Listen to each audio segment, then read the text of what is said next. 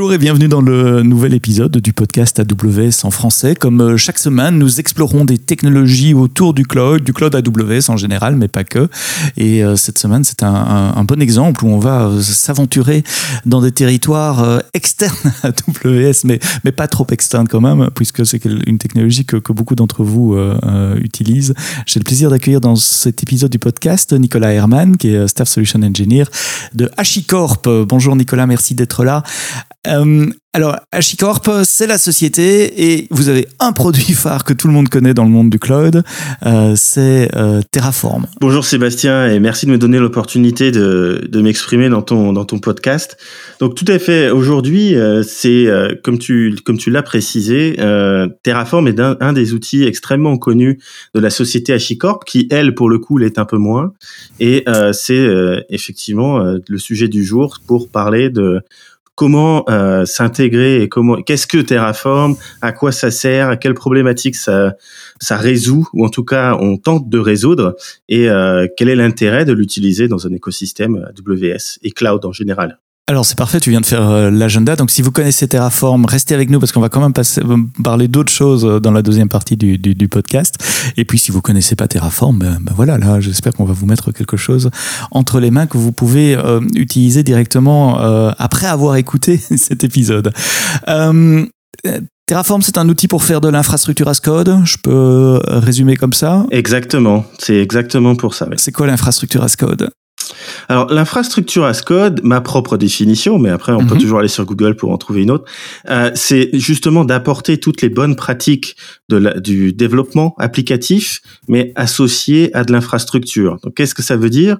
Ça veut dire que l'on va commencer en fait à codifier son infrastructure, à versionner son infrastructure, à faire des tests au niveau de son infrastructure, à automatiser en fait toute cette partie-là, et donc s'intégrer en fait dans un workflow, dans un processus d'automatisation complète de son infrastructure, avec d'un côté le fait de pouvoir la décrire, donc c'est ce que l'on va utiliser dans notamment euh, et on le verra un peu plus tard dans la partie euh, Terraform avec le langage qui est utilisé, pour ensuite arriver à un état fini qui est de l'infrastructure déployée.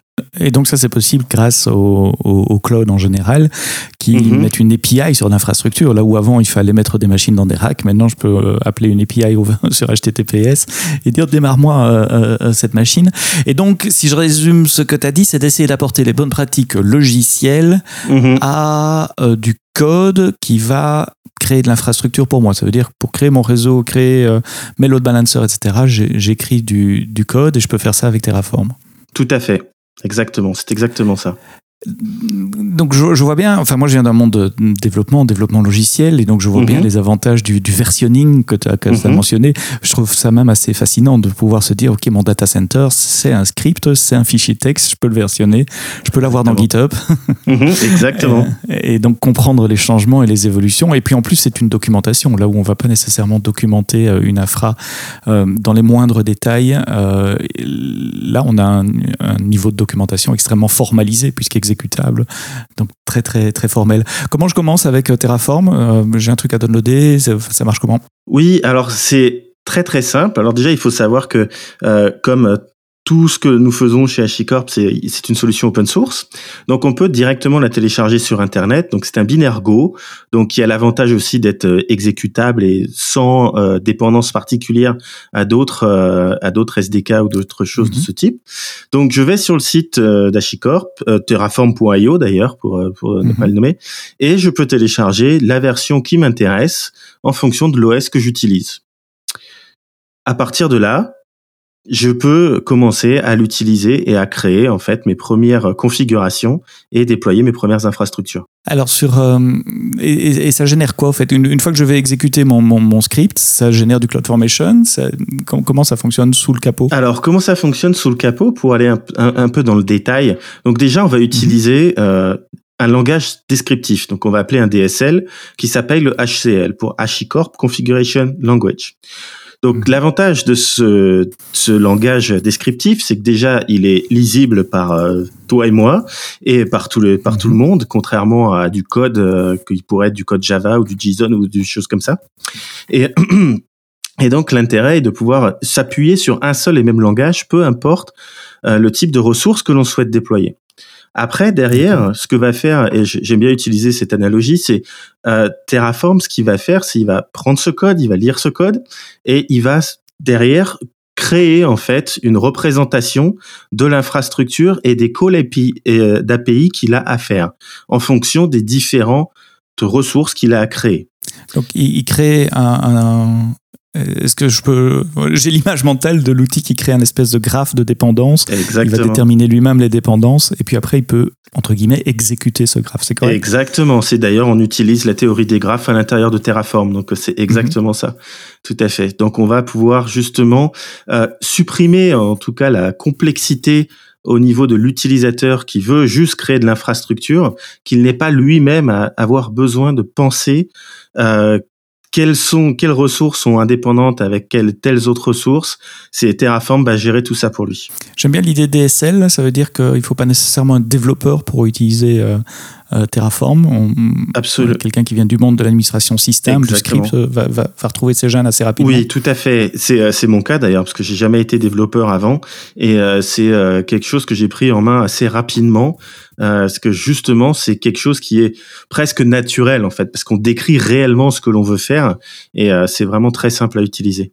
En fait, quand on parle d'infrastructure as code, souvent dans la littérature, on, on, voit euh, une opposition, parfois un peu artificielle d'ailleurs. Je suis pas trop d'accord avec cette opposition, mhm. enfin euh, pour, pour caricaturer entre euh, l'impératif et le déclaratif. Mhm. Euh, donc dans l'impératif, je vous dis ce qu'il faut faire. C'est quand j'écris mon mon shell script Bash par exemple, où je dis ben appelle telle commande, telle commande, telle commande, uh-huh. mon script Python. Uh-huh et puis le, le, déclaratif où on dit voilà ce que je veux, mhm. et puis c'est l'outil qui se charge du reste.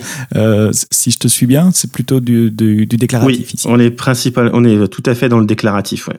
Tout à fait. Et le DSL permet quand même des, des constructs euh, similaires à des, des, langages de programmation. Je pense à des boucles, des conditions, des trucs comme ça. Oui, alors il faut savoir quand même qu'il y a eu un gros changement qui est apparu l'année dernière avec la version 2 de, du langage HCL. Mhm. Euh, donc il a justement rajouté beaucoup plus de flexibilité sur euh, la gestion des boucles, euh, la gestion des euh, éventuellement des if aussi, puisque donc d'une mhm. certaine logique, à ce qu'avant dans la version précédente, on dé tourner une fonction qui était un count euh, pour faire en fait euh, ce, ce, genre de, de, choses. Maintenant, on a du for each, on a le count aussi bien sûr, on a pas mal de choses euh, qui nous permettent dans le HCL2 de répondre à cette problématique justement de, de boucles et autres, et d'avoir quelque chose de beaucoup plus flexible. Comment les, les développeurs, je, je, je, les appeler comme ça, comment les sysadmins, les DevOps qui écrivent de l'HL, euh, le font d'habitude, juste avec n'importe quel éditeur de, de, texte, où il y a des outils euh, plus spécialisés Je suppose qu'il y a des plugins aussi avec du code completion et des choses comme ça. C'est quoi l'environnement? Il y a même exactement un plugin que l'on que nous-mêmes nous gérons, donc euh, qui est mhm. principalement fait pour VS Code.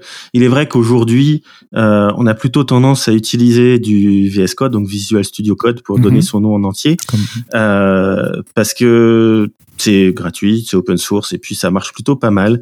Et euh, il y a beaucoup de plugins, dont effectivement celui de Terraform. Mais sinon, ça pourrait être n'importe quelle autre idée, mais voilà. Mais celui-là un plugin, donc Visual Studio Code, euh, avec, avec le, plugin. Est-ce qu'on peut tester du code Terraform? Est-ce qu'il y a des, techniques, des outils pour euh, tester? Je reviens sur cette idée de, de, best practice du logiciel. Une des best practices du logiciel, c'est de faire des tests unitaires, euh, ce qui pas toujours facile de faire avec euh, avec CloudFormation.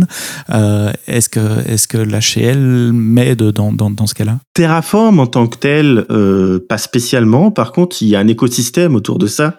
Ce qui est intéressant, c'est de voir aussi euh, notamment la communauté qu'il y a autour de cette approche infrastructure as code et plus particulièrement autour de Terraform. Donc il existe des outils, typiquement TerraTest par exemple, qui est un outil euh, fait par Gruntwork, euh, qui permet de définir euh, des tests unitaires et de tester en fait le code.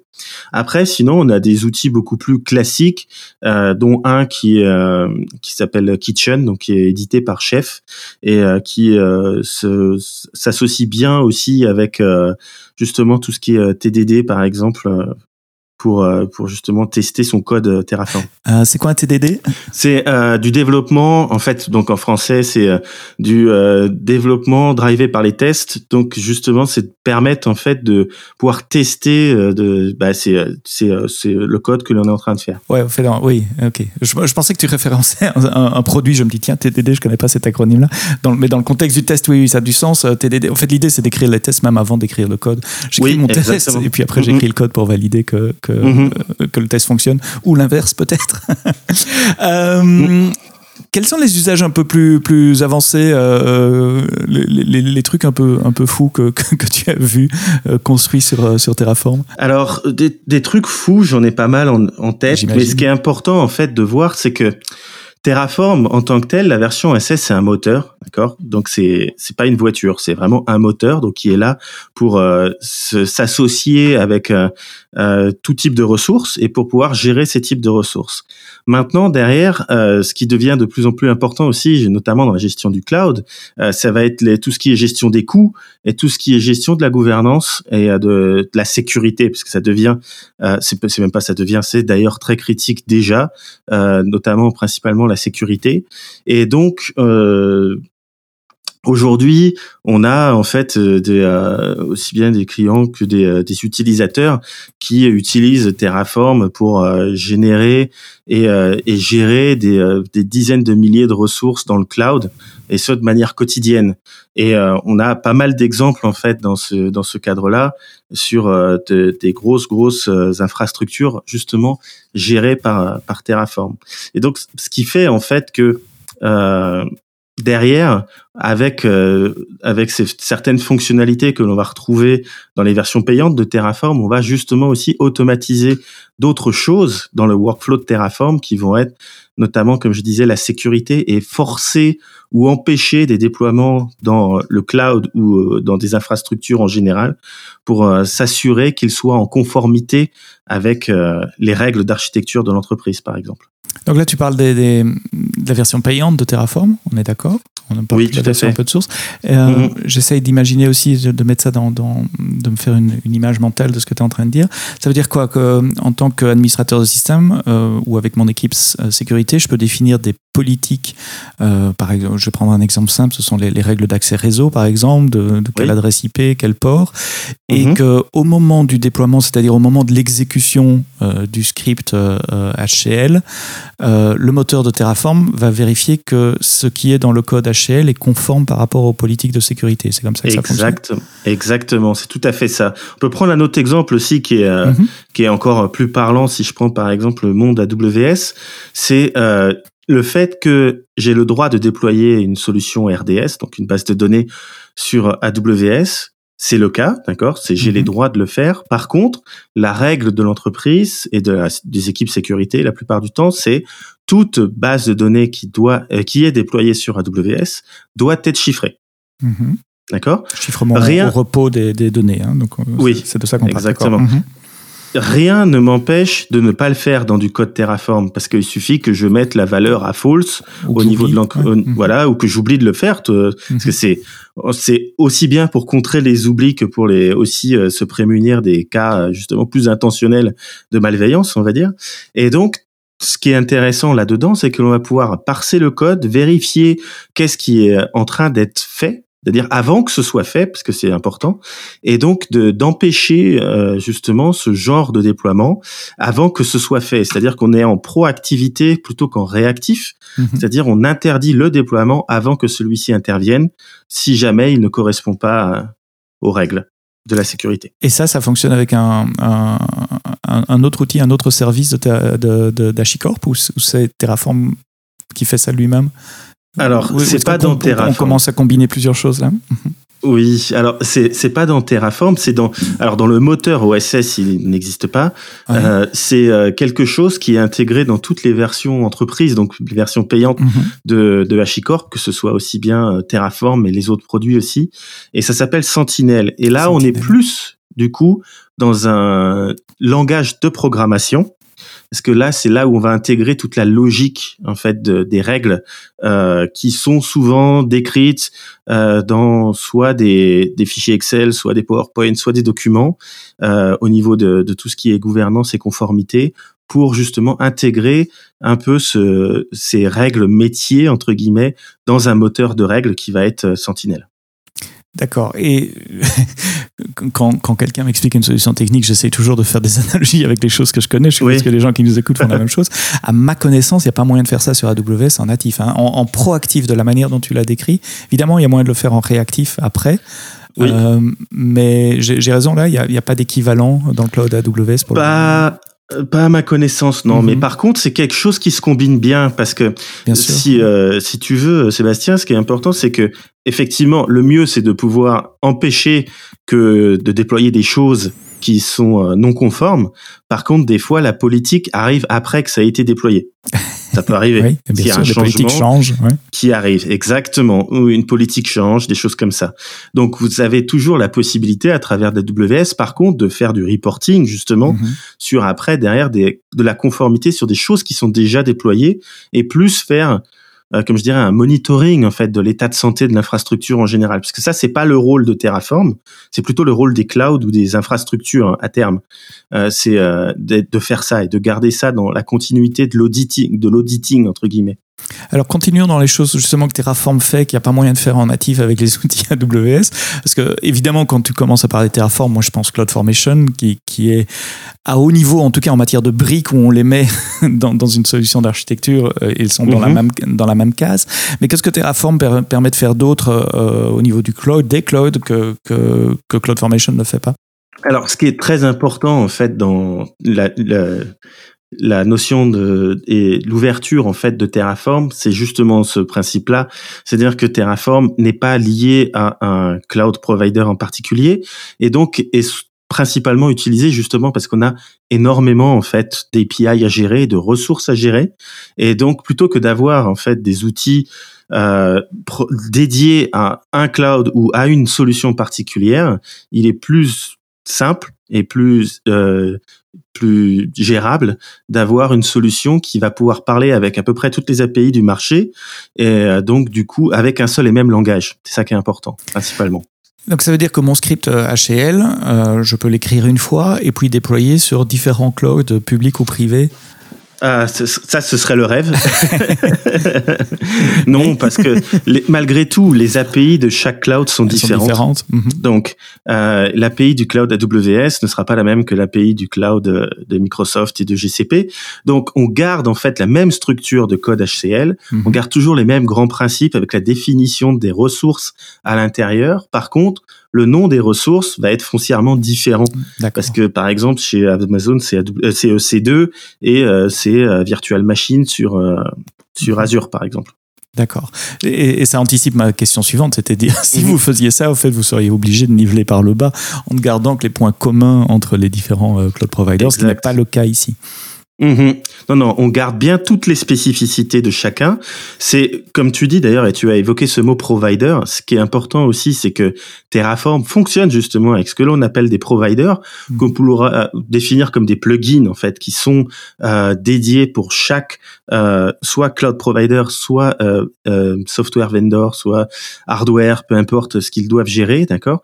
Qui sont, en fait, pour la plupart en collaboration avec euh, les équipes de, de comment du partenaire technologique, donc AWS pour ne pas pour pas citer, mhm. et, et HashiCorp, ou par la communauté, ou directement par le partenaire technologique euh, lui-même. Et donc, ce qui nous permet aussi de pouvoir gérer un large éventail de, de comment de ressources. Aujourd'hui, on est à plus de 300 providers euh, à disposition. Ah oui, ah oui. Mais même si chez AWS, on prône le, la culture du cloud unique, évidemment, la réalité chez nos clients, c'est que souvent, il y a du, soit du multi-cloud, soit euh, de l'hybride entre du on-prem et du, et du, mhm. cloud. Et donc, avec euh, HCL et avec Terraform, je peux coordonner des déploiements sur plusieurs providers, donc imaginons plusieurs clouds publics ou, ou, une partie en interne, une partie en, en public. C'est vraiment comme ça que tes clients l'utilisent. Exactement, et même aussi euh, si on était mono cloud, euh, bien que c'est euh, ça arrive, mais c'est pas toujours le cas qu'on retrouve. C'est principalement de l'hybride avec de l'on-prem et un, un, ou deux clouds en plus. Mhm. C'est que aussi, ne serait-ce qu'à l'intérieur d'AWS, c'est si le client souhaite toujours utiliser du F5 ou du Palo Alto ou des choses comme ça, avec CloudFormation, on peut pas gérer en fait des équipements tierces. Et c'est ce qui va aussi amener de la force à Terraform, c'est de pouvoir gérer aussi à l'intérieur même d'un monocloud des équipements qui ne sont pas du cloud en, tant que tel, mais qui sont des, des comment des des, euh, des solutions tierces euh, qui, euh, qui peuvent être managées aussi du coup également par Terraform. Donc on garde toujours en fait cette même approche avoir un seul et même outil pour gérer toute votre infrastructure, euh, où qu'elle soit. Euh, chez AWS, depuis 2-3 ans maintenant, on, on, pousse beaucoup une autre approche qui est euh, toujours déclarative, bien qu'elle se base sur un langage de, programmation, mais ça permet de, mhm. de enfin quoique il y a un grand débat pour dire YAML c'est aussi un langage de programmation, mais euh, c'est l'approche CDK euh, qui, qui, consiste à utiliser euh, du, du, TypeScript ou du, du Python par exemple, avec des, des, structures orientées objets, de l'héritage, pour, générer dans le cas du, du CDK natif des, des, templates CloudFormation. J'ai vu passer une news il y a quelques semaines d'un CDK Terraform tu peux me dire un peu euh, c'est quoi l'esprit de ce truc-là et comment ça marche? Eh ben en fait c'est très simple. C'est euh, comme tu l'as comme tu l'as dit en préambule euh, sur ce sujet-là. C'est aujourd'hui, si je veux utiliser Terraform, je dois écrire du HCL. Mhm. Euh, écrire du HCL, c'est pas foncièrement en fait ce que souhaiterait faire un développeur. Lui, il aimerait utiliser le même langage qu'il utilise pour développer son application. Donc, tu as dit du Python, mais ça peut être aussi du Java, par exemple. Et donc, c'est déjà l'intérêt de votre CDK, c'est de donner cette possibilité. Donc maintenant, vu que justement, euh, en plus, on a un fort partenariat technologique avec AWS, ce CDK pour lui donner, euh, pour lui donner un peu, pour le booster aux hormones, si on peut dire ça comme ça, on a fait en sorte avec AWS de pouvoir intégrer Terraform et que le CDK puisse générer dynamiquement des fichiers JSON, parce que c'est aussi un format qui est supporté par Terraform. Mhm. C'est JSON et HCL. Après, il est plus simple d'écrire de l'HCL que que d'écrire du JSON, mais de générer dynamiquement du JSON, c'est simple. Et donc, c'est, c'est ça réellement l'intérêt, c'est de pouvoir utiliser ce CDK, le combiner avec Terraform et donc utiliser son langage de programmation habituel pour aller déployer les infrastructures qui sont liées à l'application euh, que l'on déploie. Ça veut dire qu'avec euh, CDK Terraform, je peux faire du CDK pour provisionner autre chose que de l'infrastructure AWS Tout à fait. Waouh Tout à fait. Donc ça, euh, ça, ouvre les possibilités. Et d'ailleurs, on a euh, justement un, un, repos GitHub qui prend, euh, euh, qui montre quelques exemples dans les différents types de langages et pour les différents clouds pour utiliser CDK. D'accord. Donc CDK, si vous connaissez pas CDK, si vous nous écoutez, vous connaissez pas CDK, c'est un comment, comment dire ça en une phrase? C'est difficile à définir en une phrase. Euh, c'est un, outil d'infrastructure as code qui vous permet donc de programmer dans votre langage de programmation préféré, comme je l'ai dit avant, mais de générer du code euh, autre.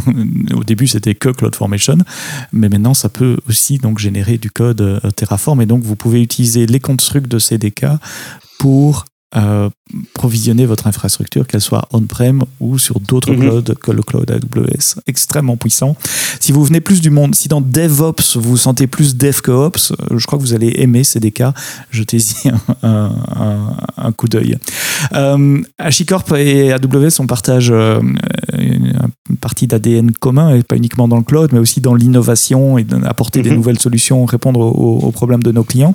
Vous aviez votre conférence HashiConf il y a quelques mois, à l'heure où nous enregistrons euh, ce podcast, c'était au mois d'octobre 2020.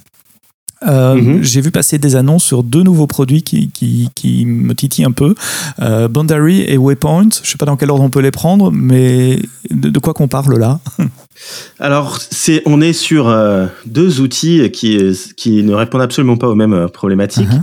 mais qui, qui sont quand même justement et qui restent dans les, les comment dans l'air du temps sur tout ce qui est juste comment dire, euh, gestion du cloud, gestion des multi-clouds et, et, et, ainsi de suite. Donc, si on prend euh, Bandari, donc le premier, c'est principalement, et on le voit d'autant plus aujourd'hui que ça a été, que ce sont des choses qui deviennent de plus en plus importantes, c'est comment je sécurise l'accès de mes utilisateurs à mon infrastructure interne euh, tout en sachant que maintenant le télétravail peut devenir une norme. Alors ce n'est pas encore le mhm. cas, mais ça va, ça pourrait le devenir. Et donc comment faire en sorte de simplement en fait gérer euh, ces accès-là? Donc c'est la problématique à laquelle répond Bandari et ce que l'on faisait avant en fait dans les dans les comment dans les process plus traditionnels de, de connexion euh, au niveau de comment de de, de, de, récupération et de connexion sur son infrastructure, on avait en général un VPN qui était monté, donc avec des solutions X, Y, Z, d'accord, et euh, sur lequel déjà il fallait donc configurer des utilisateurs, configurer un certain nombre d'informations, euh, gérer aussi euh, potentiellement euh, des, euh, des, euh, des, autorisations et autres, et derrière faire l'interconnexion entre ce VPN et ce bastion, si on peut appeler ça mhm. ainsi, vers les infrastructures internes en ayant à gérer derrière des, des règles de firewall. D'accord? Tout ça était basé principalement sur une IP. Donc, mhm. euh, tout coup, on se basait sur l'IP pour savoir qui avait accès à quoi. Dans Maintenant, le cloud, ça marche plus, ça. Comment? Dans le cloud, ça ne marche plus, ça. Oui, voilà, ça devient beaucoup plus compliqué. Et donc maintenant, en fait, ce que l'on souhaite proposer avec euh, Bandari, c'est d'avoir un workflow d'accès beaucoup plus dynamique où du coup on va utiliser et on va s'appuyer en fait sur l'identity access management, d'accord mhm. C'est ce qui devient aujourd'hui la norme hein, sur euh, tout ce qui est euh, gestion d'identité. Euh, c'est plutôt ce qui est utilisé par rapport à avant où ce qu'on pouvait utiliser justement des des IP où on se on s'authentifiait avec son ordinateur avec une IP ou autre. Mhm. Là, l'intérêt c'est de pouvoir simplifier ça et donc derrière d'avoir quelque chose de beaucoup plus dynamique où en fait on va se donc interconnecter Bandari euh, qui fonctionne avec euh, des contrôleurs et des workers, mais ça, on dira peut-être plus dans le détail une autre fois, euh, qui va permettre du coup à un utilisateur de pouvoir se connecter via son identité qui d'abord va être vérifiée au travers de Bandari, d'accord? Et qui depuis en fait ça va une fois qu'il a été authentifié, des autorisations vont lui être associées mhm. parce qu'il a un rôle qui va être associé justement avec avec euh, ses, euh, ses, ah. ses credentials. Et donc derrière, plutôt que d'ouvrir en fait, ce qui se passait la plupart du temps, c'est on ouvrait tout euh, de ce VPN vers l'intérieur, il n'aura accès que aux machines qui auront été définies en tant que service au sein de Bandari. D'accord. C'est une solution no trust en quelque sorte. Exactement. Euh, où on ne fait pas confiance aux, bonnes vieilles règles réseau euh, qu'on mhm. utilisait au siècle passé pour délimiter les, périmètres de protection, mais où en plus de les règles, des règles réseau viennent s'ajouter l'identité et donc les permissions associées à cette identité pour un, pour un mhm. utilisateur. Quand tu mhm. parles d'utilisateur, ici on parle des, des admin systems, des gens de dev, DevOps, les gens qui ont le droit de modifier de l'infrastructure. On est d'accord? Ah non, pas du tout. Ça peut être aussi. Euh, le, tout venant, c'est pour ça ce que je disais, c'est quelque chose mhm. qui devient de plus en plus important. C'est que justement, c'est comment je fais pour que mes utilisateurs puissent accéder à leur machine en RDP, euh, imaginons par exemple du Citrix ou peu importe, euh, comment ils peuvent accéder aux ressources internes de l'entreprise d'une manière plus sécurisée et plus dynamique. Donc Boundary, euh, également une solution de, enfin, oui, une solution de gestion d'identité, de sécurité liée au monde de l'infrastructure. Oui, oui, tout à fait. Et l'autre qui a été annoncé, c'est Waypoint. Alors là, on est dans mhm. un segment un peu différent, si j'ai bien compris. Oui, tout à fait. Alors là, c'est vrai que euh, il y, a, quelque chose qui est très connu au niveau de Chicorp, c'est qu'on est très très orienté sur l'infrastructure et répondre à des problématiques d'infrastructure. Donc que ce soit son provisioning, sa sécurité, la gestion du réseau et de l'automatisation des connexions et euh, éventuellement et euh, surtout derrière la, le, comment le run des applications, l'orchestration plutôt des applications. Waypoint vient un peu euh, au-dessus de, tout ça et vient en fait simplifier le workflow d'un développeur pour arriver à déployer son application. Donc qu'est-ce que c'est? C'est euh, c'est en fait une couche d'abstraction qui va permettre à un développeur de pouvoir automatiser euh, ses étapes de build, de deploy et de release. D'accord? Mm-hmm. Donc ça va être toujours basé sur du HCL parce que ça ne change pas, c'est mhm. toujours notre langage commun.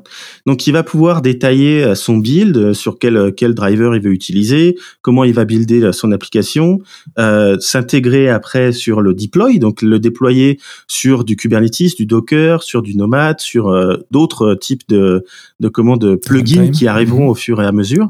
Et ensuite, gérer les releases, là, c'est plus le trafic, en fait, de comment on va gérer, si on fait du Canary, du Blue Green Deployment, comment on va gérer ça.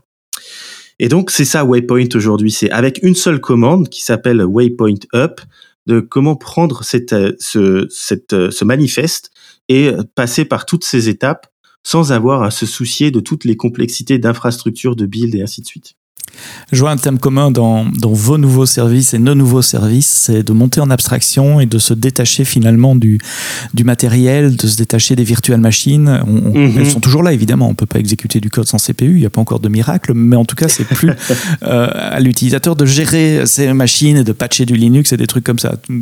Tu confirmes cette, cette Exactement. Et c'est là où le monde va de plus en plus. De toute façon, c'est justement de faire en sorte que toute la euh, mécanique complexe qui se trouve en dessous parce qu'on peut pas s'en abstraire totalement doit doit être justement caché au maximum pour que on puisse consommer simplement des ressources sans trop se poser de questions en fait. Et donc c'est ça effectivement euh, et comme tu dis, c'est aussi euh, là où, vers où vous allez, et c'est là où aussi euh, vers nous on va. C'est là où, le monde va en général.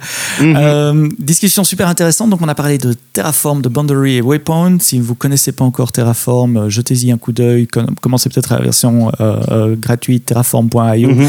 Je mettrai évidemment les, les, liens de tous les services dont nous avons parlé dans les notes textes du podcast que vous pouvez regarder dans votre app de podcast. Vous trouverez dans la description tous les liens. Si vous connaissez déjà déjà Terraform, euh, ben, regardez les nouveaux services à valeur ajoutée dont on vient de parler très brièvement, Boundary et mhm. Waypoint. Puis il y en a des tas d'autres et euh, si, si, si, tu le souhaites, Nicolas, j'aimerais bien te réinviter dans un autre épisode pour aller euh, creuser dans, dans votre offre de services et notamment parler de, de, de, de sécurité dans un autre épisode. Ce sera avec plaisir. Merci d'avoir été là, Nicolas Herman, Staff Solution Engineer chez HashiCorp. On a parlé de Terraform, de Boundary, de Repond. Merci de nous avoir mis entre euh, vos deux oreilles. À très bientôt pour un prochain épisode du podcast AWS en français. Et d'ici là, quoi que vous codiez, codez-le bien.